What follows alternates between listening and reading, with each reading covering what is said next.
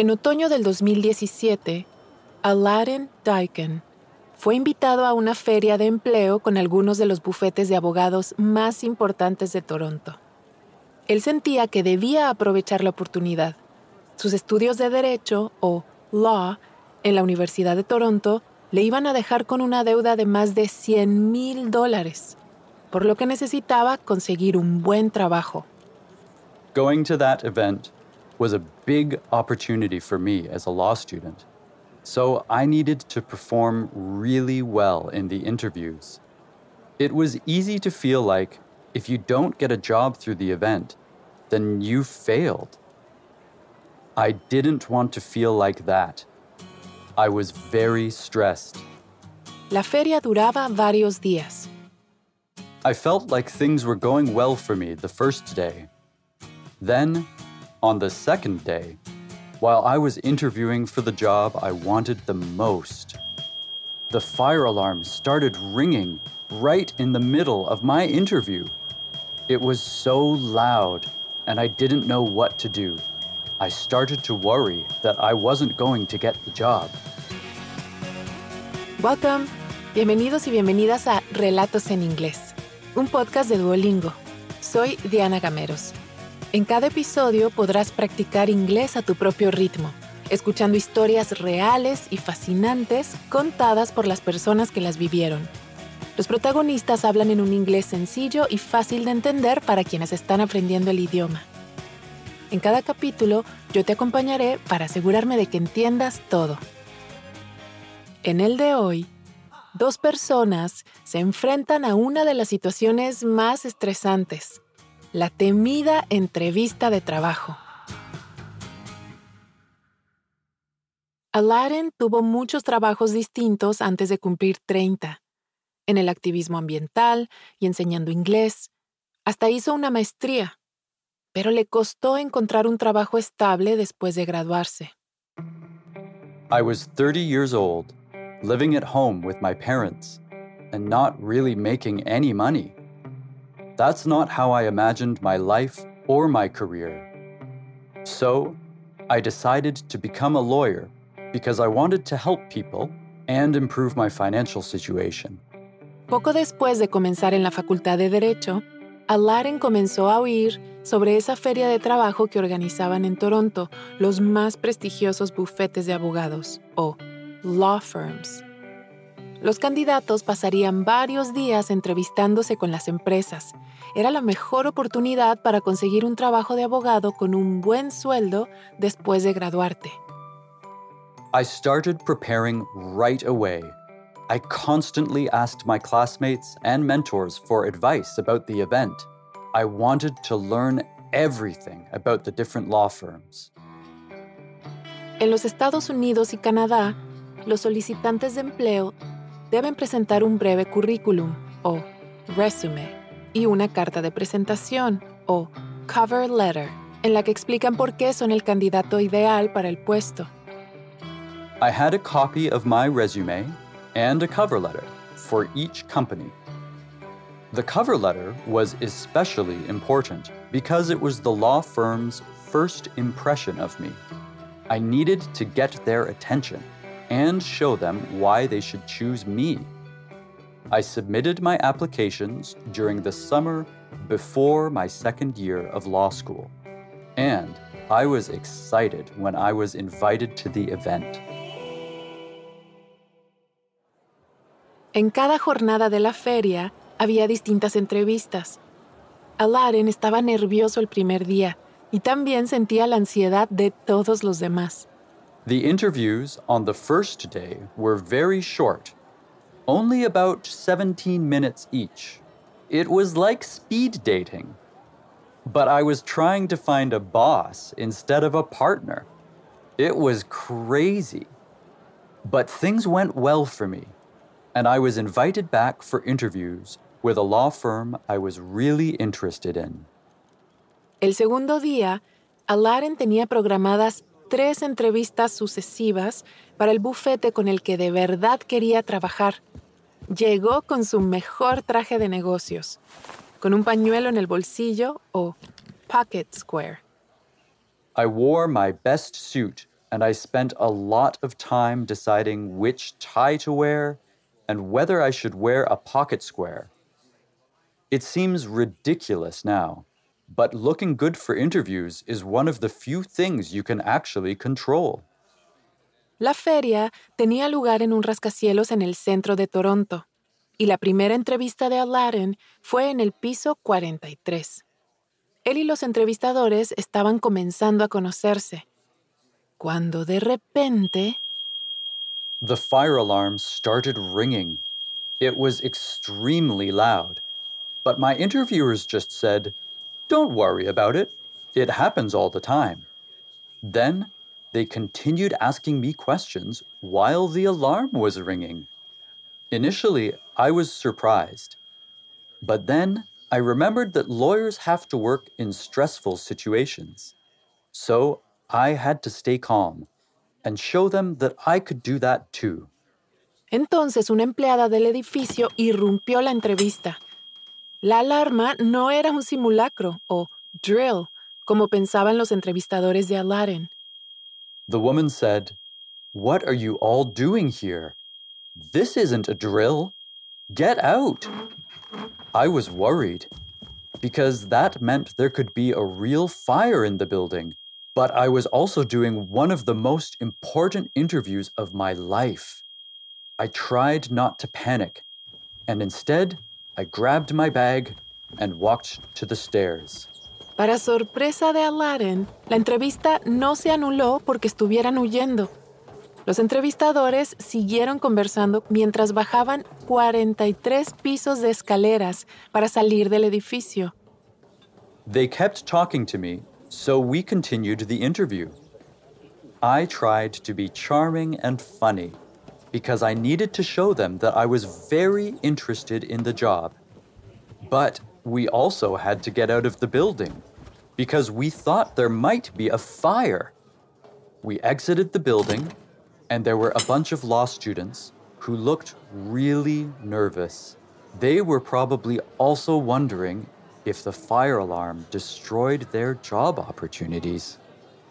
Luego, solo unos minutos después, los empleados del edificio les dijeron que había sido una falsa alarma. Todo el mundo podía volver a entrar. I had another interview, and it was a very important one with top managers at the same law firm. I got into a crowded elevator with a bunch of other confused law students and I hoped that everything was going to be okay. Aladdin estaba sin aliento cuando llegó a la siguiente entrevista con el bufete. Los entrevistadores le ofrecieron un vaso de agua. Entonces comenzó la entrevista. They asked if I had any questions. I didn't, because I already knew everything about the law firm. So instead, I made a joke that it was a very memorable interview. I knew that law firms want to see your human side too.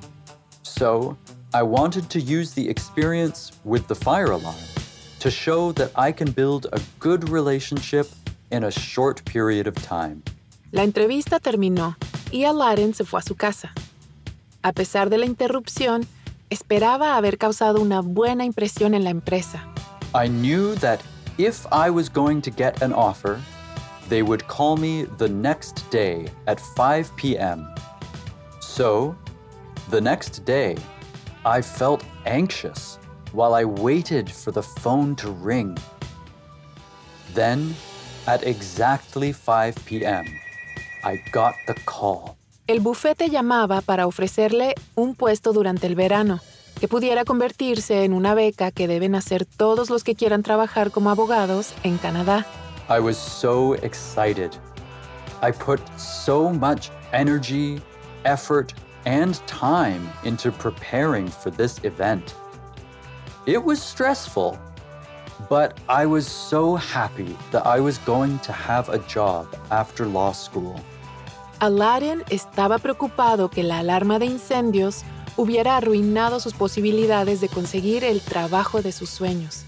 Pero al final, cree que en realidad podría haberle ayudado.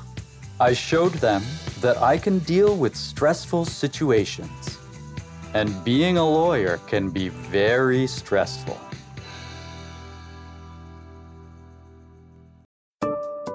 Antes de seguir con la historia, ¿te has preguntado alguna vez cuál es tu nivel real de inglés? Friend. Home. Bring in. Cheer up. El Duolingo English Test es una forma cómoda, rápida y barata de saberlo. El examen lo puedes hacer online cuando te venga mejor desde tu casa, sin tener que desplazarte a ningún sitio. Y lo mejor, ya lo aceptan miles de universidades de todo el mundo. Si quieres tomarlo y saber cuál es tu puntuación, puedes practicar de forma totalmente gratuita a través del enlace go.duolingo.com barra relatos. Otra vez, go.duolingo.com barra relatos. Ahora volvamos a nuestro episodio de hoy.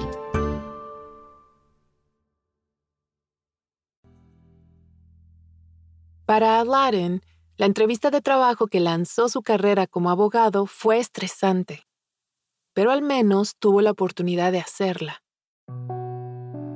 Para Lois Kim, conseguir una entrevista de trabajo cuando intentó relanzar su carrera en el mundo de las finanzas a los 37 años fue algo muy difícil. Y una pequeña nota antes de comenzar. Esta historia contiene referencias a la drogodependencia. A principios de su carrera, Lois tuvo éxito trabajando en uno de los bancos más grandes del estado de Hawái. In my early 20s, I started working at the bank, and by the time I was 27, I had a job with a lot of responsibilities. I analyzed possible problems with loaning money to businesses. I loved my job. Y no era solo el trabajo que iba bien, se casó y tuvo una hija. Pero un día, en el 2008, su padre enfermó y los médicos le pusieron en soporte vital o life support. We aren't sure exactly what happened, but he was in a coma. A week later, I had to decide whether to keep him on life support. Eventually, I decided it was best to remove him, and he died right away. Soon after, my mother's cancer came back, and my grandmother died too. It was a lot of family trauma at the same time. Lois estaba abrumada y no sabía cómo procesar su dolor. Se sentía culpable por haber quitado a su papá del soporte vital e incapaz de hacer algo para mejorar la salud de su mamá. Entonces, comenzó a beber. I started taking drugs too, and I became addicted. I owed a lot of money to my credit card company because of my addiction. I stopped spending time with my family, and I started stealing to pay for drugs and alcohol. I knew it was wrong, but I couldn't stop. And when you steal a lot, like I did, eventually you will get caught. Lois fue detenida y juzgada por robo y posesión de drogas. Fue declarada culpable y condenada a prisión. Y su marido se quedó con la custodia completa de su hija. My mom died while I was in prison, and I wasn't able to go to her funeral. It was awful. I lost everything, including my parents, my husband, my daughter, and my career. I promised myself that I was going to change. I knew it would be hard, but I wanted to be in control of my life again. Pero cuando Lois tomó la decisión de cambiar su vida, le era difícil imaginarse exactamente cómo lo haría. Las cosas habían cambiado mucho desde que ella soñaba con ser ejecutiva de un banco. Y Lois sabía que a las personas que salen de la cárcel les puede resultar muy difícil encontrar trabajo por la discriminación que existe. Pero, en prisión, Lois tuvo que apuntarse a programas de trabajo. I started working in the kitchen. But when the prison's education department learned that I used to work in a bank, they invited me to participate in a new program. I had an administrative job outside of the prison, and I was able to use some of my skills from my banking career. my supervisors helped me feel confident. It gave me hope for my future.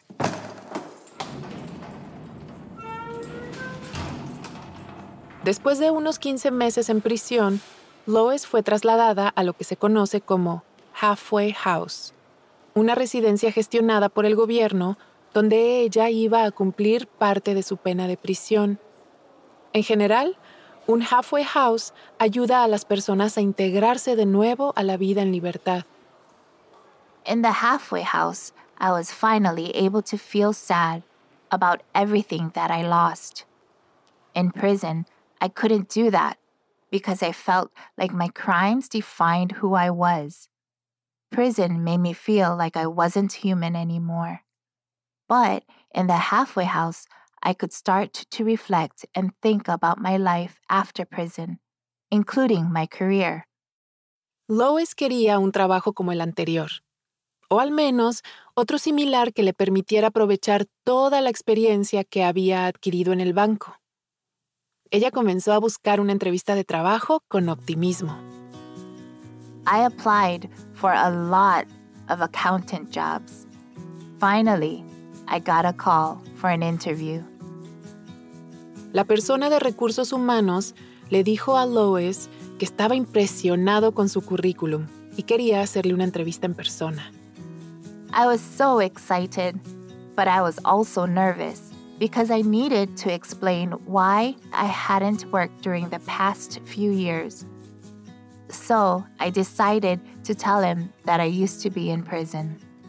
Para combatir la discriminación, en Hawái, los empleadores no pueden preguntar a los entrevistados si han sido condenados alguna vez. Solo pueden interrumpir la contratación si existe una conexión directa entre los delitos cometidos y las obligaciones laborales. I didn't need to tell the company about my criminal conviction, but I decided I was going to do it anyway. I told the manager, I don't want to waste your time, so I'm going to be honest with you. I explained that I had a conviction and that I was living in a halfway house, trying to start my life again. He said he appreciated my honesty and he still wanted to schedule an interview. Lois se sintió aliviada. Ella pensó, a lo mejor es verdad que sí existen las segundas oportunidades. Then, maybe two or three hours before the interview, I got a call from the manager again. I thought he just wanted to confirm the details for the interview, but instead, he said he spoke to his boss, who knew me from my previous career at the bank, and who probably also knew that I went to prison. The manager then said I was not the right person for the job, and he canceled the interview.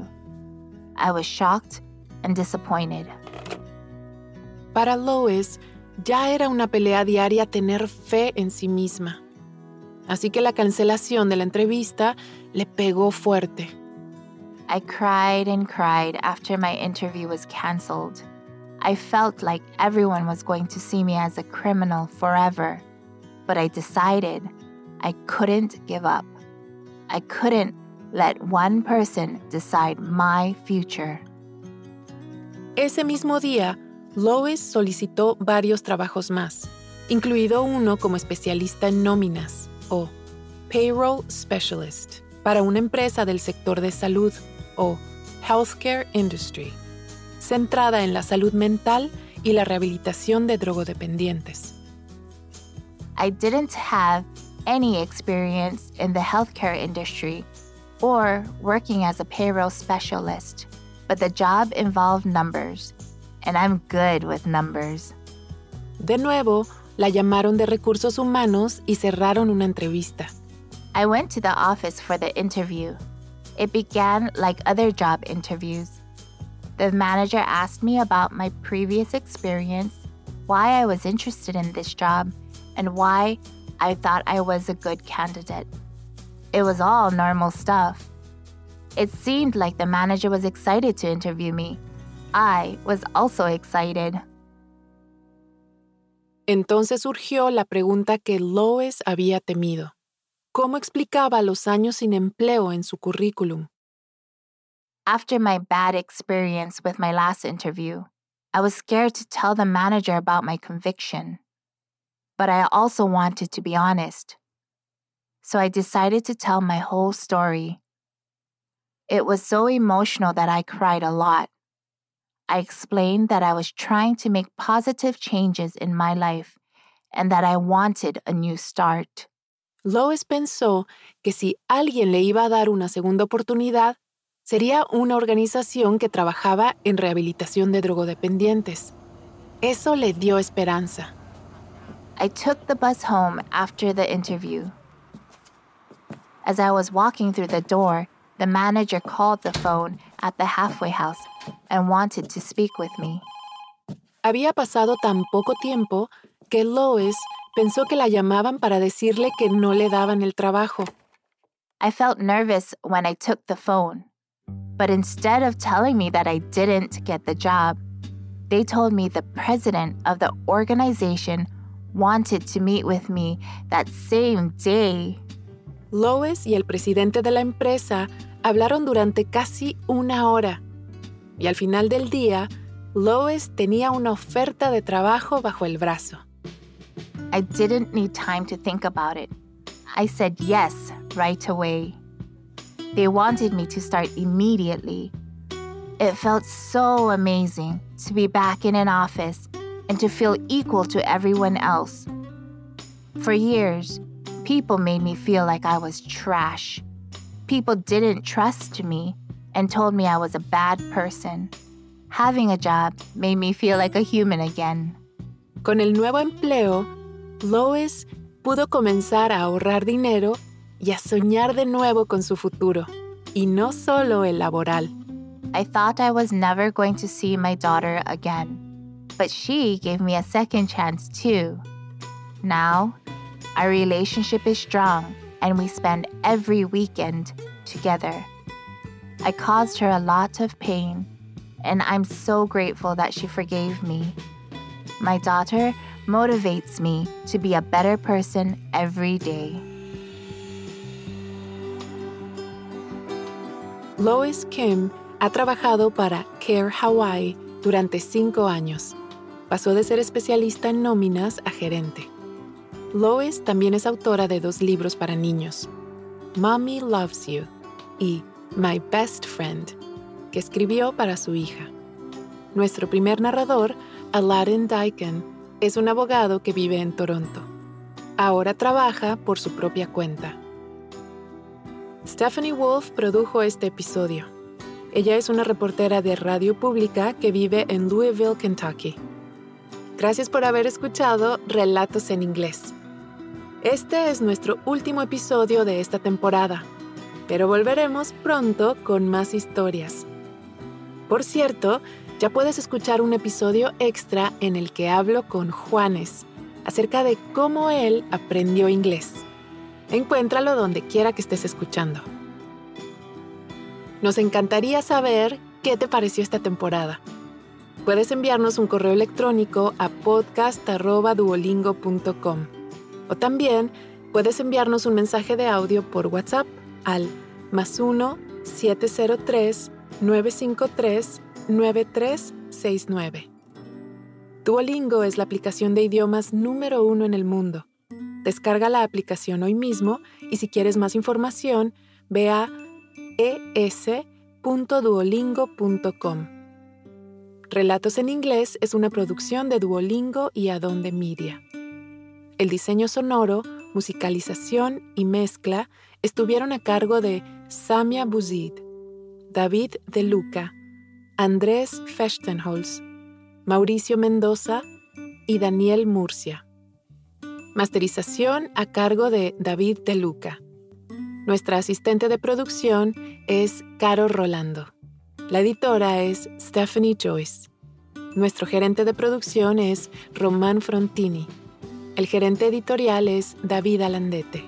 Y la directora ejecutiva es Martina Castro. Puedes seguirnos en Spotify, Apple o tu plataforma preferida. Yo soy Diana Gameros. Thank you for listening.